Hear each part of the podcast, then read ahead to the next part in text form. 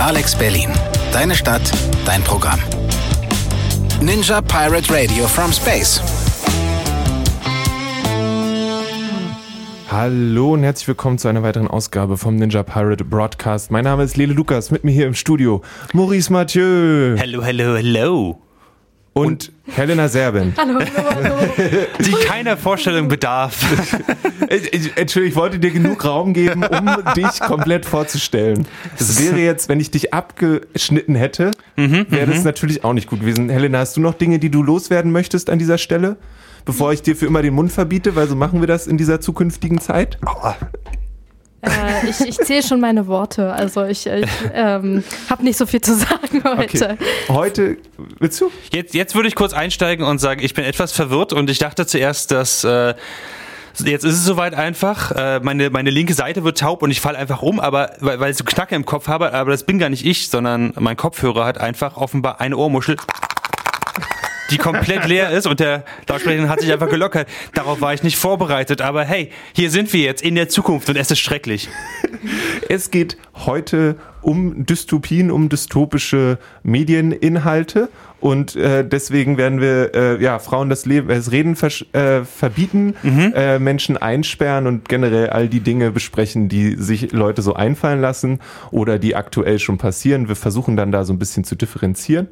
Ähm, und das ist unser Plan für die heutige Sendung. äh, klingt auf jeden Fall spannend. Äh, jetzt haben wir eine Stunde hier vor uns. Ähm, wir haben außerdem so, ja, so halb popkulturell, wir, wir tauchen ja immer in die Dimensionen der Popkultur ab, so wie wir es uns zumindest hier auf die Fahne geschrieben haben. Ähm, das heißt, über ein bisschen was Spezielles reden wir auch noch. Ähm, Helena, du hast das mitgebracht, richtig? Genau, ich habe einen Roman mitgebracht, Vox, äh, der auch eine Dystopie ist. Genau. Ja, okay. Äh, Ich halte mich, ich halte mich schon voll an die Regeln. Ich lasse euch einfach reden, weil ihr einfach so viel, viel wertvollere Mitglieder der Gesellschaft seid. Und ja. okay, Re reden wir vielleicht über den Rest der Sendung nach die dem Fra- ersten ja, Song? die Frage ist, wollen wir das irgendwann wieder aufhören lassen oder fühlen wir uns damit eigentlich ganz gut? Ähm, ich, also ich finde das unangenehm, aber ich finde auch diesen Kopfhörer Ich sollte sehr einfach unangenehm. weggehen, ne? Also ich meine, ich sollte mich, ich sollte zu Hause bleiben, damit ihr nicht wahrnehmt, dass ich äh, in einer dystopischen Gesellschaft lebe. Dann werdet ihr viel glücklicher. Das Ding ist, wenn jetzt jemand durchs Radio durchseppt, ja, und kurz hier reinkommt, Das Timing ist jetzt entscheidend. So, noch sind wir nicht abgesetzt. Äh, wie wär's, wenn wir erstmal ganz kurz Musik spielen? Ich wechsle meinen absolut dystopischen Kopfhörer aus und äh, dann äh, tauchen wir etwas tiefer ein in das ganze Thema und definieren vielleicht für uns, was eine Dystopie eigentlich ist. Machen wir so. Hier ist Sodemann mit einem Song, der heißt Dürfen wir das? Ihr hört Alex Berlin auf der 91.0, den Ninja Pirate Broadcast. Heute geht es bei uns um Dystopien. Genau. Und ihr fragt euch natürlich hundertprozentig, wie sind diese klugen Menschen auf dieses unfassbar deprimierende Thema gekommen?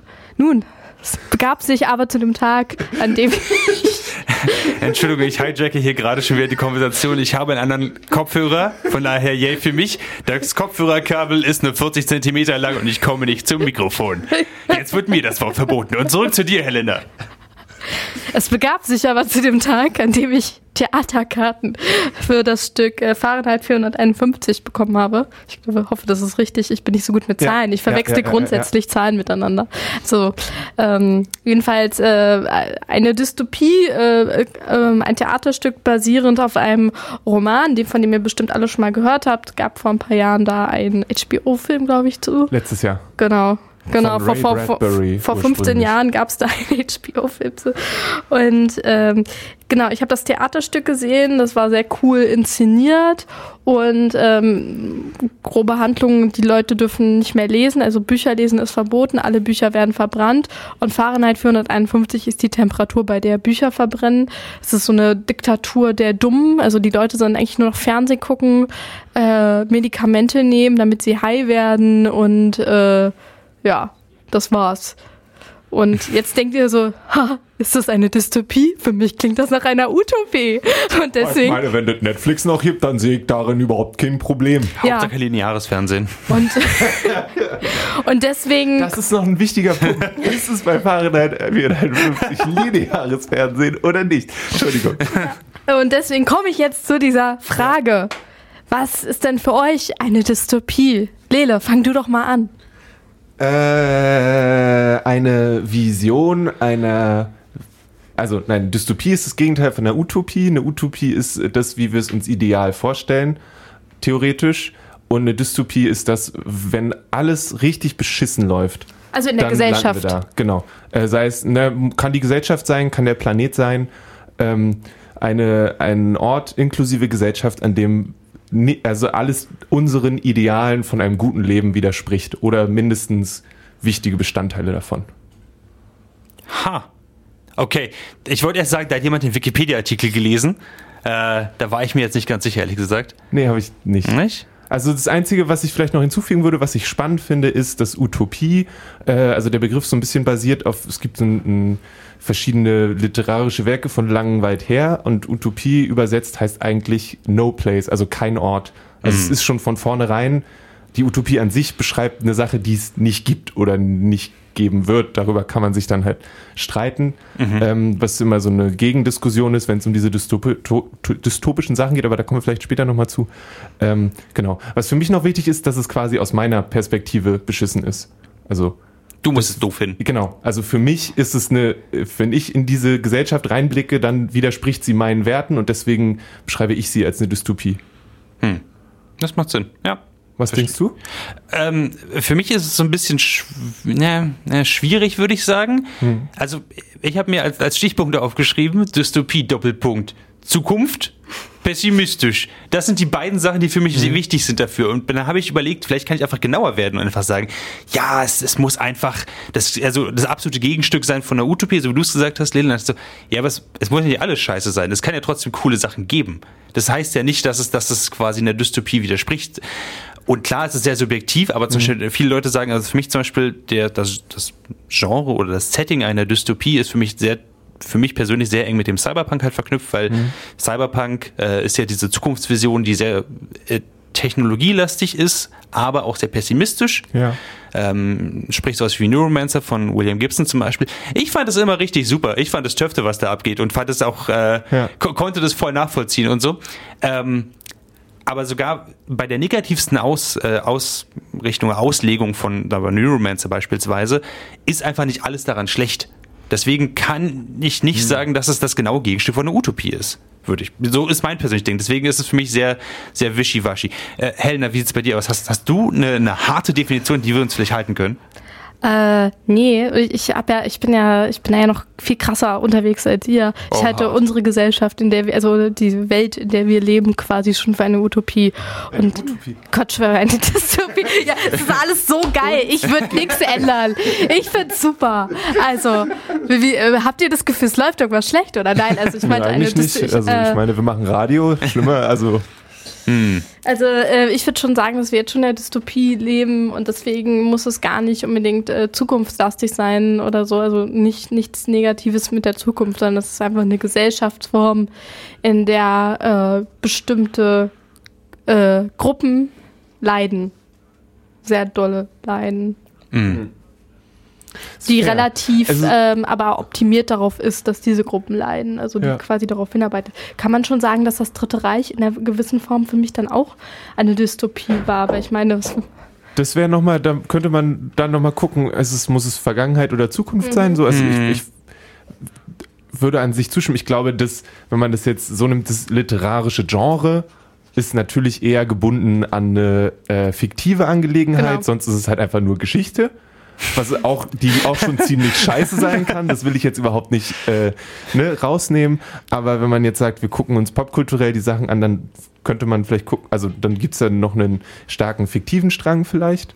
Ähm, was ich halt spannend finde, ist, dass natürlich auch ganz viele Sachen ähm, inzwischen schon nicht mehr in der Zukunft spielen. So, also die ganze Fahrenheit spielt nicht mehr von uns aus in der Ja. Zukunft, glaube ich. Ähm, 1984 von George Orwell, was auch super, also eine der, der großen Dinger ist, ist halt. Wann spielt das? Ich, war, du, ich bin mir nicht ganz sicher. das war Oder- doch hier 2012 hieß das, glaube ich. Ne? Genau. Ähm, äh, Brave New World ist auch was, was inzwischen, glaube ich, eigentlich eher in der Vergangenheit spielt.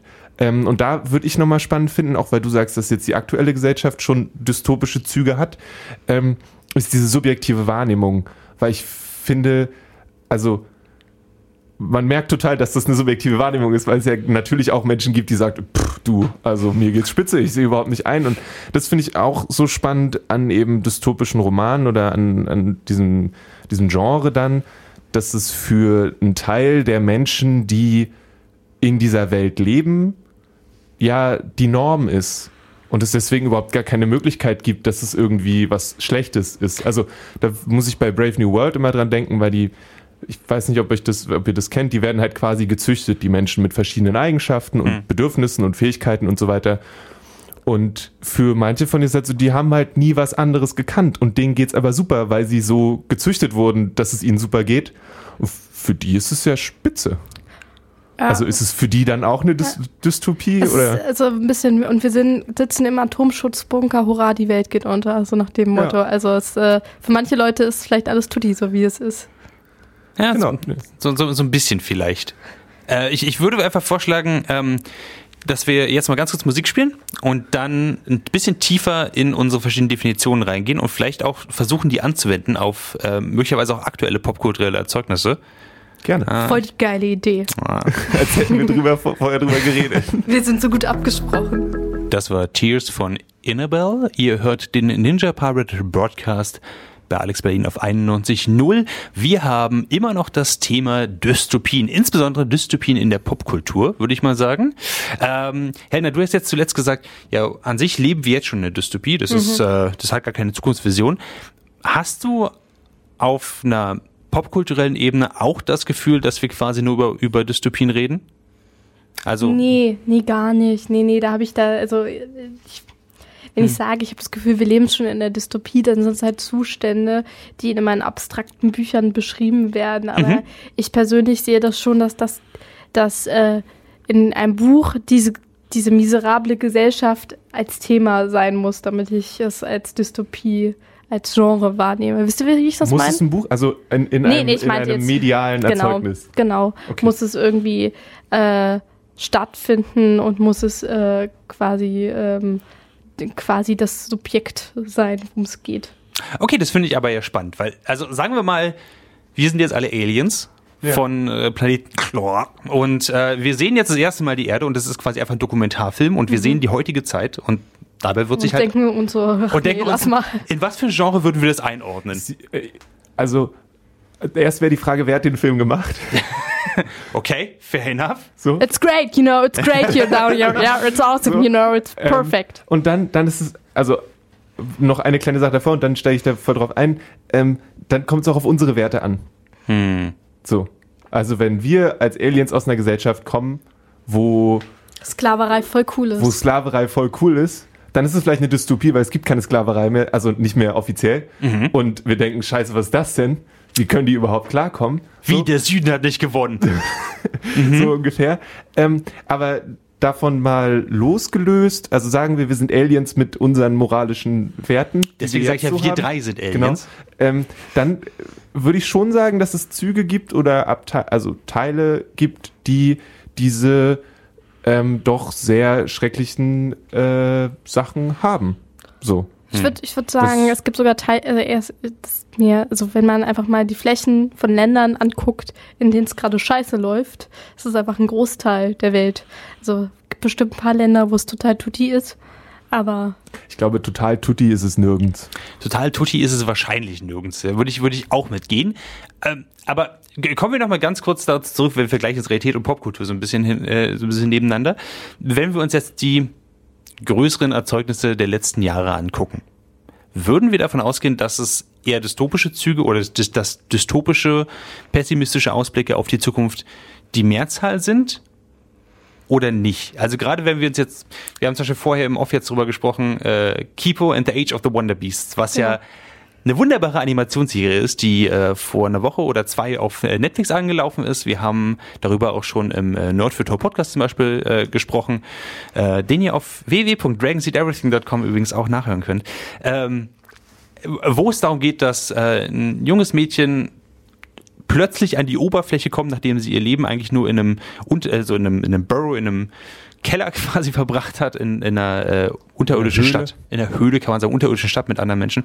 Ähm, und die gesamte Welt ist eigentlich nur von irgendwelchen Mutanten äh, bevölkert. Das heißt also riesige Hasen, riesige, was gab's noch, Frösche. Generell alles Vögel. Ich habe ja alles, so viele ja. Fragen diesbezüglich, unter anderem, wie kommen Sie mit Entzug des Sonnenlichts klar, aber ähm, Gute Frage. aber ich, genau, und ich habe nämlich gedacht, also prinzipiell so ist es ja schon für uns Menschen irgendwie eine Dystopie im gewissen Sinne, weil wir konnten offenbar nicht mehr auf der Erdoberfläche leben und mussten uns deswegen unter die Erde zurückziehen und uns deswegen extrem einschränken. Also wenn du dann, also für mich wäre es das Ding, ich könnte mein Leben, so wie ich es jetzt lebe, da definitiv nicht leben, weil ich innerhalb von fünf Minuten aufgegessen werden würde. So. Hm. Dementsprechend eher dystopische Züge. Aber Weil für ich alle Tiere, Gitarre spielen, noch irgendwie sonderlich gut singen, deswegen bin ich schon mal raus. aber stell dir vor, du bist nur ein Giant Dog, der einfach nur über die Wiese rennt und Deswegen- hüpfen kann und nicht halt- gegessen wird. Deswegen ist dieses, dieses subjektive Ding so wichtig, weil es gibt sicherlich Tiere oder Lebewesen, für die das total geil wäre, wenn die Menschen morgen verschwinden würden. Also, das wäre Premium. So. Aber das ist, ja, deswegen Aber- ist es für mich, also es ist eine untergegangene Gesellschaft, die Im wahrsten Sinne des Wortes. darauf basiert, dass die Leute, die Wesen sich gegenseitig aufessen. Das ist ziemlich das Gegenteil von meinen persönlichen Werten. Deswegen würde ich es schon eher als Dystopie beschreiben. Also wir müssen jetzt die ganze Zeit ja quasi sagen, ja, es ist subjektiv, subjektiv, aber wir müssen ja von irgendwas, von irgendwas müssen wir jetzt als Baseline ja machen in dieser Sendung, ansonsten drehen wir uns immer nur im Kreis. Also, würd können wir vielleicht sagen, dass die, äh, ähm, dass die Gesellschaft, so wie sie wir kennen, für uns als äh, hier weiße EU-Bürger ins Negative quasi gezogen werden würde. Also was, hier, was, was so Standardsachen sind, sind Einschränkungen der Meinungsfreiheit, der Pressefreiheit, der körperlichen, also wo können sich Menschen hinbewegen, Freiheit der Rechte am eigenen Körper vielleicht und auch. Natur, ne? Genau, Also so und äh, großer Umwelt. Eingriff in die Natur und Umwelt, also Zerstörung der Umwelt, Natur. Ähm, vielleicht auch äh, dementsprechende Zerstörung von Flora und Fauna, wenn man zum Beispiel an Blade Runner denkt, wo, was im Film nicht so das Ding ist, aber wo es in dem Buch ganz viel darum geht, dass sie sich, also dass sie sich eigentlich künstliche Tiere kaufen, weil es gibt keine echten mehr. Ähm, und es dann ein Riesenevent ist, weil einer eine echte Ziege hat. Ähm, und äh, so eine Sachen spielen, glaube ich, mit rein. Und dann haben wir eigentlich schon ziemlich viel abgedeckt. Ja. Ähm, und man könnte jetzt gucken, okay, äh, in, in der Netflix-Serie Meinungsfreiheit ist schwierig, weil wenn Wir du den ja Wölfen erzählst, dass, du, dass die Erde flach ist, wirst du aufgegessen. Halt teils, teils. Ich, also es, ist- es ist, vielleicht ist es auch ein schwieriges, äh, schwierige Sache. Aber Genau, find, du, wir wissen ja auch nicht, wie die Gesellschaft da funktioniert. Genau. Ne? Also in, aus der sie jetzt kommt, darf sie in, ihrer, in dieser Höhle, in der sie lebt, da hat sie da ein freies Leben. Da wissen wir zu wenig über, Ja. über die. aber Geschichte. generell würde ich sagen, dass dystopische Inhalte in den letzten Jahren deutlich äh, mehr im Vordergrund standen. So Hm. einfach, ich glaube, das kommt so ein bisschen mit so einer Zeit in so einer Art Welle, wenn die generelle Stimmung eher negativ und pessimistisch ist, dann kommen, glaube ich, auch mehr popkulturelle Erzeugnisse, die dieses widerspiegeln. Klar, also jetzt mit der Trump-Ära hier ist Handmaid's Tale, obwohl das ja eigentlich schon älter Das ist. viel ne? Ab- älter. Ja. Genau, aber es wurde eben jetzt verfilmt und es ist jetzt so ein krasses Ding. Oder Vox ist jetzt äh, in den letzten Jahren äh, neu erschienen und es gibt schon sehr viele ähm, so Dystopien ähm, Also, auf genau. äh, vielen Ebenen. Ja, 1984 ist auch wieder zurück in die Bestsellerlisten gegangen mit Trumps Wahl und so weiter. Also, und es gibt natürlich auch ganz viele neue Sachen, die dann geschrieben wurden, die dementsprechend, wo Vox zum Beispiel mit reinfällt, aber auch andere Sachen. Ich finde es ganz interessant, aber wirklich, ähm, Helen, was du jetzt eben gesagt hast, wie viel davon quasi jetzt eine Neuauflage bekommt in den letzten Jahren. Westworld beispielsweise ist ja an sich auch schon, ist ja schon ein zweiteiliger Film aus den 70ern, 60ern gewesen oder so. Also das, äh, und basiert da ja schon mal auf dem, auf dem Buch, auf dem Buch. Ähm, Handmaid's Tale, was du jetzt gesagt hast, aber auch wenn wir jetzt einfach nur ein paar Jahre zurückgehen, Hunger Games zum Beispiel, würde auch noch, würde ich sagen, für mich zumindest in diese Sache Dystopie reingefallen. Kinder, die im Zirkus sich gegenseitig umbringen, das findest du nicht witzig? Äh, Das sind Ich- zwei verschiedene Sachen. Die Dystopie kann super unterhaltsam sein. Ich, also das ist ja aber auch nichts, was in den letzten äh, Jahren erst aufgepoppt ist. Die Idee gab es ja quasi schon immer. Gerade äh, Hunger Games, also dieses Death Game, äh, wenn wir zu so Sachen gehen, so ein Ja, Klassiker. der Fliegen. so ein, Kla- ja, oder Battle Royale. Äh, Ja. Das sind ja durchaus Klassiker, die, äh, die schon fast zeitlos sind. Ich, für mich ist es ein bisschen interessant, ähm, weil da habe ich persönlich nicht genug Wissen drüber. Ähm, ich verbinde sehr viel mit den Dystopien, die wir heute oder was wir als Dystopie leben oder auch zum Beispiel der Grund, warum wir dann, warum ich jetzt zum Beispiel jetzt auch denke, hey, wenn wir jetzt in der Dystopie leben, das und das läuft daran nicht gut, ähm, sind für mich Werte aus den 80ern, ähm, die quasi projiziert werden auf heute. Also da meine ich sowas wie das Cyberpunk-Genre beispielsweise, mhm. was ja in den 80ern entstanden ist, was ja in der Zeit entstanden ist, wo man sich mit Technologie anders auseinandergesetzt hat, wo man sich mit der Zukunft, die sowieso zwei Minuten vor dem äh, atomaren kompletten äh, Erschlag äh, sich auseinandersetzt. Wenn diese ganzen Sachen quasi zusammenkommen, das ist unser Ausblick auf die Zukunft. Und mhm. es hat sich, finde ich, nicht groß verändert in den letzten Jahren.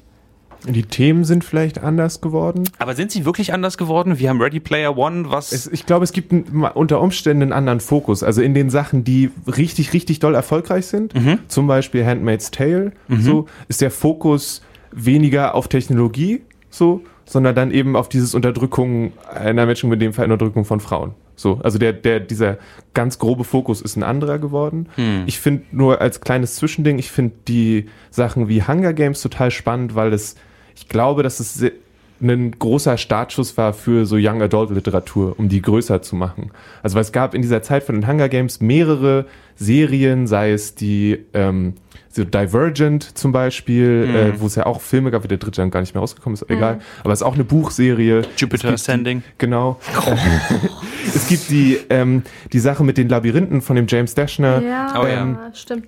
Die halt einfach dieses, dieses junge Erwachsene, gerne junge Frauen müssen sich mit einer äh, totalitären, äh, durchaus dystopischen Welt auseinandersetzen und leiten da so einen Widerstand an. Und dieses Thema zieht sich dann ja auch weiter in andere Sachen so, also die Sachen wie andere Bücher, die sich dann auch zum Beispiel mit Unterdrückung von Frauen oder anderen äh, Menschengruppen auseinandersetzen, sind ja meistens, und das finde ich dann auch wieder interessant, aus der Sicht einer Person, die davon betroffen ist und die in irgendeiner Form Widerstand leistet. So, also es gibt sehr selten dieses, oh, so ist es und so ist es geil. Ja, so. genau. Und ähm, wenn du sagst, ähm, eine Person, die Widerstand leistet, ist mir aufgefallen, es ist ganz oft eine Person, die nicht für die Rebellion geboren ist. So. Also so, so ein bisschen so Heldin wider Willen. Wisst ihr, was ich meine? Ja. Also yeah. so ganz oft Leute, die jetzt äh, genau äh, nicht, nicht das geplant haben und sich eigentlich auch nicht widersetzen wollen, aber wegen der Umstände gar nicht anders können, als sich ein bisschen revolutionär zu verhalten. Was auch logisch ist, weil dann ist vielleicht es auch leichter, sich in die Person reinzuversetzen. Also wenn wir von vornherein eine ganz besondere Person haben, mhm. ist es ja für mich schwieriger zu sagen, ja, die, da kann ich hier, I feel you. Ja. Und wenn sich das erst später herausstellt, ist es ja wieder eine andere Sache. Wo mich das bei Vox super aggressiv gemacht hat, aber das ist eine andere Geschichte. Aber das finde ich tatsächlich interessant, weil ich zum Beispiel bin der Meinung, dass genau diese Art von Storytelling sehr oft benutzt wird. Nehmen wir mal zum Beispiel sowas wie The Man in the High Castle, mhm. wo es ja auch in eine ähnliche Richtung geht. Und ich bin da absolut bei dir. Mich, mich macht sowas so ein bisschen wütend, weil es nicht also die, in großer Anzahl der, der ProtagonistInnen sind dann eher so, oh, ich habe eigentlich ein okayes Leben, gut hin und wieder gibt's halt die wöchentlichen Hinrichtungen, na gut, ha, aber ansonsten geht's mir gut.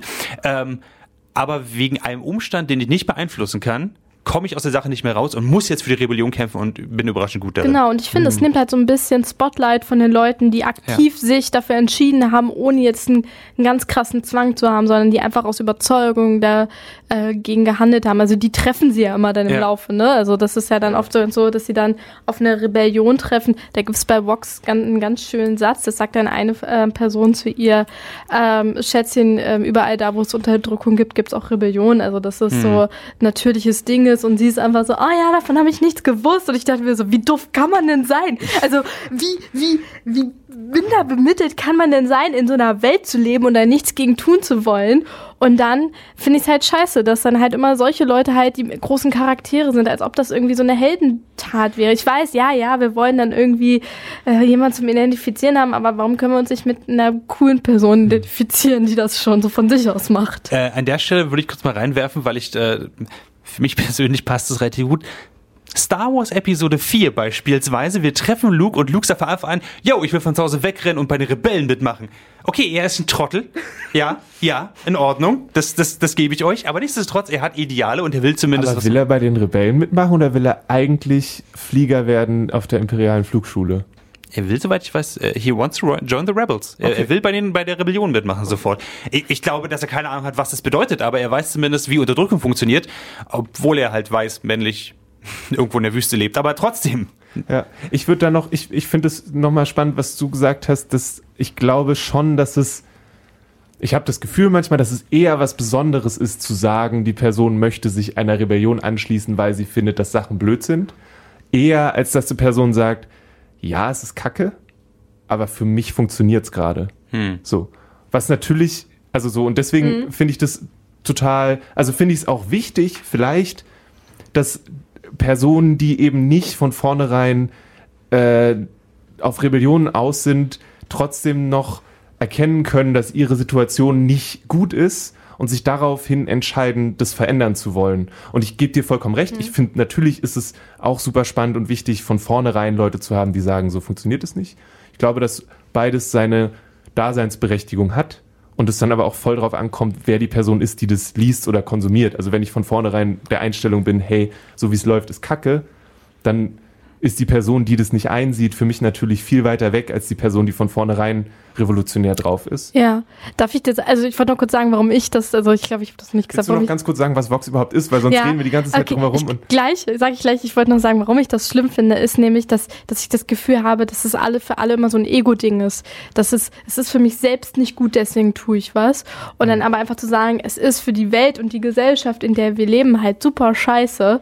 Und ähm, das, ist- das ist nämlich so auch so eine Einstellung, die ich mit ganz vielen Sachen super nervig finde. So äh, von wegen so, ja, wir sollten die Welt nicht ab, also wir sollten den Regenwald nicht abholzen, weil äh, wir dann keine Nahrungsgrundlage mehr haben oder einfach weil es Kacke ist für alle Lebewesen, die da auch leben. Also dass man, dass es immer nur auf äh, ich bezogen ist und das nervt mich. Ja, okay, genau. das ist fair. äh, So, genau. wollen wir noch- Warum gehst du Box?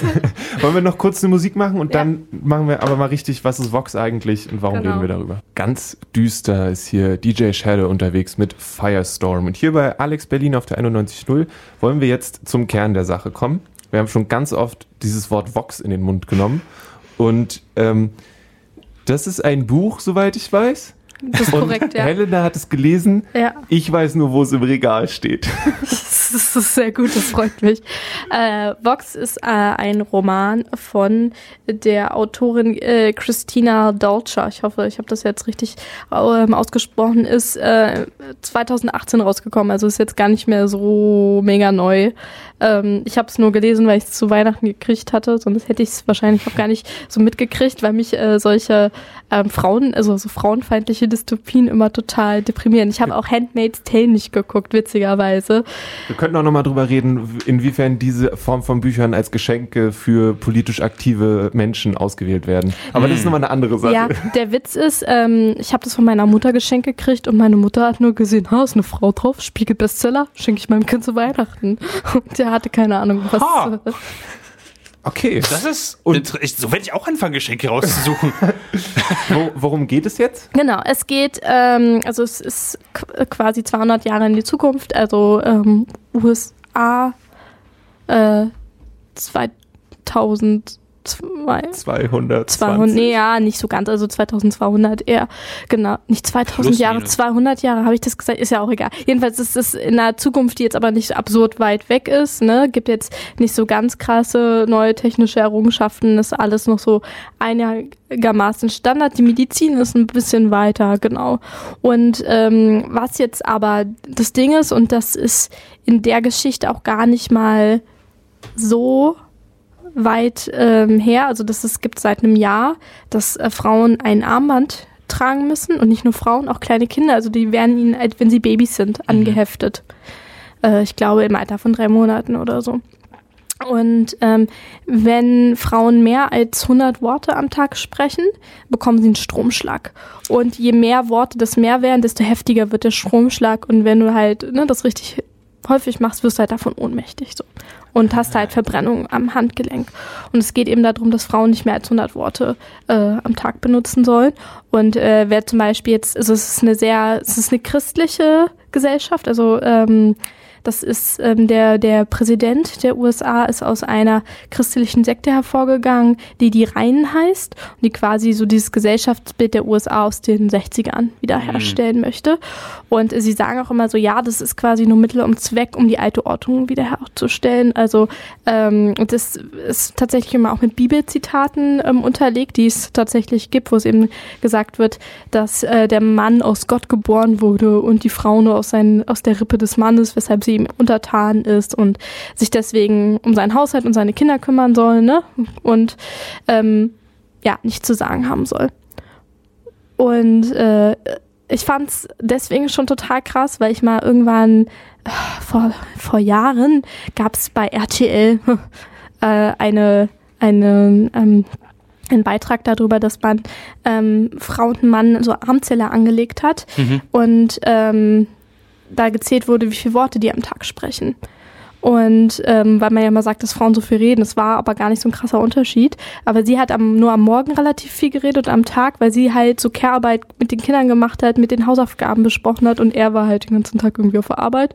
Und er hat sie dann aber am Abend zugetextet, als er dann sein Bier getrunken hat. Genau, daran musste ich eben denken, von wegen, dass Frauen so viel reden. Ähm, und ähm, die Hauptperson in der Geschichte ist eben ist eine Sprachwissenschaftlerin. Also sie hat ähm, ihr Job war es früher eben ähm, linguistisch zu arbeiten etc.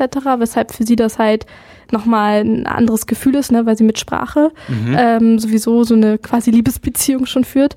Und ähm, ihr Mann, mit dem sie verheiratet ist, ähm, äh, ist medizinischer Berater des Präsidenten. Und ähm, genau, sie hat drei Söhne, von dem der älteste auch schon ziemlich radikal bei diesen Reihen mitmacht. Und ähm, sie auch eben deshalb auch voll oft beleidigt und sie da auch immer wieder an ihre Grenzen gestoßen wird. Und ähm, sie war eine krasse Wissenschaftlerin, die so eine Krankheit im Sprachzentrum hat versucht zu heilen ähm, und war da schon sehr weit. Und dann erkrankt der Bruder des Präsidenten an dieser Krankheit und sie soll ihm quasi die Sprache wiedergeben. So, das ist die Geschichte dahinter, ohne jetzt zu spoilern. Und ja, genau. Okay. Klingt Habt ihr dystopisch. Fragen? es, ist, es klingt sehr dystopisch auf jeden Fall. Okay, du willst nicht spoilern, das verstehe ich soweit. Ähm, ich ich finde das Setting interessant, weil ich, also ich, es ist relativ leicht zu sehen, wie speziell dieses Setting versucht, die, die goldenen 60er der USA wieder aufleben zu lassen. Ist ja relativ, kommt ja relativ häufig vor, auch in aktuellen popkulturellen Erzeugnissen, ob es jetzt sowas ist wie, sagen wir mal, also jetzt auf dem Games Market wie Fallout oder Bioshock oder sonst irgendwas. Also es geht ja doch in die Richtung. Ähm, Jetzt, jetzt musst du aber noch auflösen, Helena. Hat sich deine Mutter vergriffen oder war das ein gutes Geschenk? Aber ich fand's ähm, an sich, ich fand's voll fesselnd. Ich habe es halt auch innerhalb von drei Tagen, glaube ich, durchgelesen. Mhm. Also ähm, was schon mal ein gutes Zeichen ist. Ähm, es ist ein gutes Buch, weil es ähm, so diese Thematik fand ich auf jeden Fall sehr spannend, weil ich mir vorstellen kann, dass das halt dass das wirklich passiert. Also ich saß da und dachte mir so, ja, ich bin bereit, mir diese Gesellschaft so vorzustellen. Ich halte das für realistisch, dass das in einer gewissen politischen Gesellschaft möglich ist, dass, äh, dass man eben da so von überrollt wird. Ne? Es geht eben um die Fragilität der Demokratie und der Menschenrechte und ähm, es wird auch in Rückblicken immer erklärt, wie das halt so langsam dazu gekommen ist, also dass du auch ein Gefühl dafür bekommst, ähm, dass es nicht ganz absurd ist, sondern dass es eben sich so sch schleichend eingeschlichen hat, dass sie halt zuerst den Schulunterricht verändert haben und dass sie dann die Leute, dann haben sie Homosexualität verboten und haben sie das immer so weiter eingekreist und dann irgendwann haben sie die Frauen halt reihenweise halt der, bei der Arbeit halt umzingelt und äh, ihnen die Dinge angelegt, ihnen die Pässe abgenommen, Pässe nicht mehr verlängert und so weiter und so fort. Und das fand ich schon cool, mir vorzustellen. cool. Also ich fand das fast auf eine, auf eine negative Art und Weise fesselnd zu sehen, ähm, wie das passiert. Was mich halt genervt hat, ist, wie ich vorhin schon erzählt habe, diese Geschichte, dass sie so eine passive Persönlichkeit ist. Also sie hat, sie erinnert sich halt immer an Gespräche mit einer Studienfreundin von ihr, die halt eine harte Feministin war und halt immer versucht hat, dagegen zu kämpfen, die dann halt auch im Zuge dieser, äh, dieser Gesellschaft, dieser Vox-Gesellschaft, ähm, in den Knast kommt natürlich, Mhm. also ins Lager kommt. Die haben eher Lager, Arbeitslager und die Frauen dürfen dann halt gar nicht mehr reden, die dann da sind. Ne? Also die haben dann so einen Nullzähler. Und äh, mit der, mit der konnte ich mich voll gut identifizieren. Die war halt wütend, die hat halt gesagt, ey, du gehst nicht wählen, du machst halt nichts dagegen. Du Hm. engagierst dich halt gar nicht dafür, dass irgendwas besser wird und nicht mal, dass, dass das, was wir haben, halt erhalten wird. Hm. Also manchmal geht es ja auch gar nicht darum, irgendwas zu verändern, sondern nur, äh, dass es nicht schlimmer wird. Also, und das fand ich ähm, auch richtig. Und sie war dann halt so, ja, ach ja, mein Kind. Also ich habe Angst um meine Tochter, was aus ihr wird, weil ich als, als Linguistin halt von Sprache begeistert wird, dass mein Kind nicht sprechen kann. Darum geht's halt die ganze Zeit. Und ich, das hat mich halt tierisch aufgeregt, dass sie da so. so Ganz kurz. Sie ist Sprachwissenschaftlerin. Also sie, sie weiß, wie Sprache funktioniert. Genau. Sie hat irgendwann so ein Ding angelegt bekommen. Ja.